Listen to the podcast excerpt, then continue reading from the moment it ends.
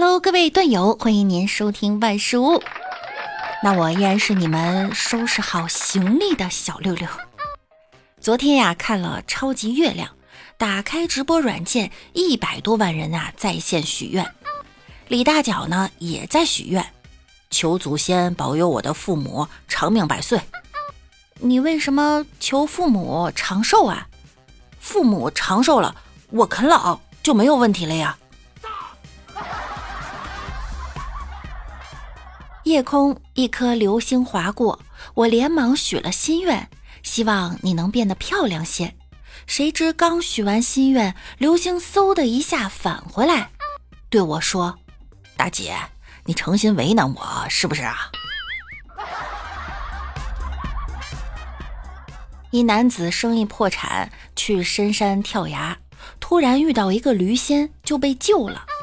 驴仙深感同情，就给了男子啊三个愿望。男子说：一，我想要许多金钱，以图东山再起；二，我想要几个貌美的红颜知己，能陪我度过余生；三嘛，男子想了想说：我想和驴仙换换下面。驴仙说：你确定吗？男子说：确定。驴仙一念咒语，男子面前一下出现了许多金银珠宝和十几位美女，然后驴仙化作一阵青烟消失不见。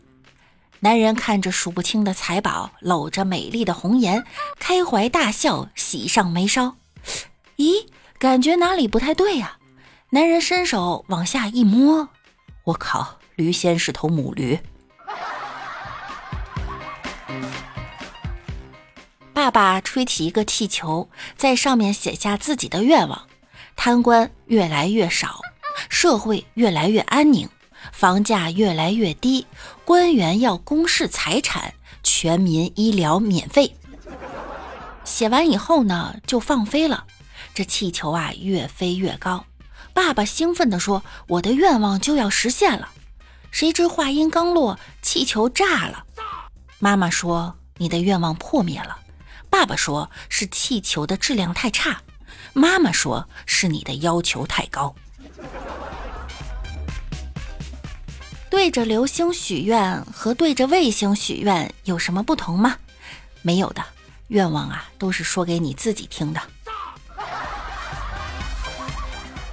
上高中时，老妈为了我的学业去给我陪读，可是我的英语成绩就是上不去。老妈拉着我的手说。哎呀，母子同心，其利断金。一年后，老妈学会了拳击，我学会了英语。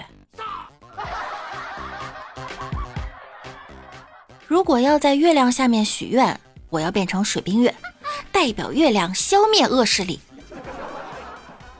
公孙策急急忙忙跑到军营，一眼就认出了额头有月牙的那个黑黑的家伙，气喘吁吁地说。呃，包大人，可算找到你了。外面有人击鼓鸣冤，你怎么还有心思在这里军训？包你妹的，大人！老娘是他妈的美少女战士水冰月，晒得黢黑呀！很久很久以前，一只七彩的神鸟衔来了五谷的种子，散落于大地。炎帝把它们收集起来，用于播种，土地渐渐肥沃起来。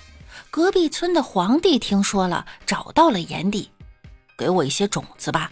炎帝说：“啊，把你的邮箱给我。”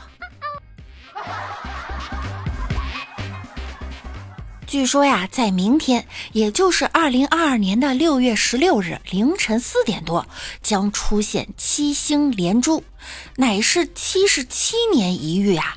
我已经收拾好行李，准备穿越了。老六穿越，发现已有绝世容貌，身处帐中，依偎在一英伟男子怀中，陪其饮酒作乐。正欲开口说话，却听那男子开口唱道：“力拔山兮气盖世。”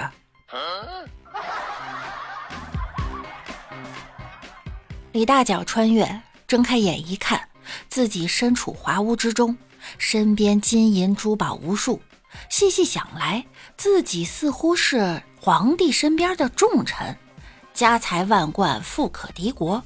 正在得意之际，一太监突然传旨宣大脚进殿。大脚低声询问所谓何事，太监答：“何大人，皇上驾崩了。”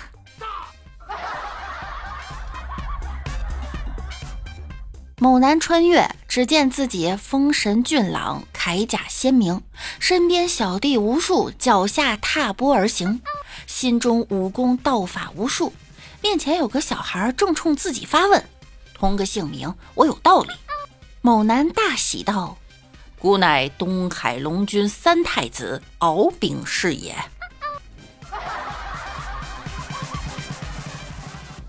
同学聚会。小丽看到当年追求过自己的穷小子开着宝马，带着老婆来了。他老婆就是当年小丽隔壁宿舍的同学。小丽呀，后悔极了，心想要是有重来的机会就好了。忽然间，电闪雷鸣，小丽穿越回了五年前。穷小子手捧鲜花向小丽表白，小丽赶紧答应他。一毕业啊，俩人就结婚了。几年以后，小丽夫妻俩骑着自行车去参加同学聚会，那隔壁宿舍的女同学一个人开着宝马车来了。好啦，本期节目到这儿就要结束啦，下期节目不知道什么时候再录了，看我明天是否能穿越成功。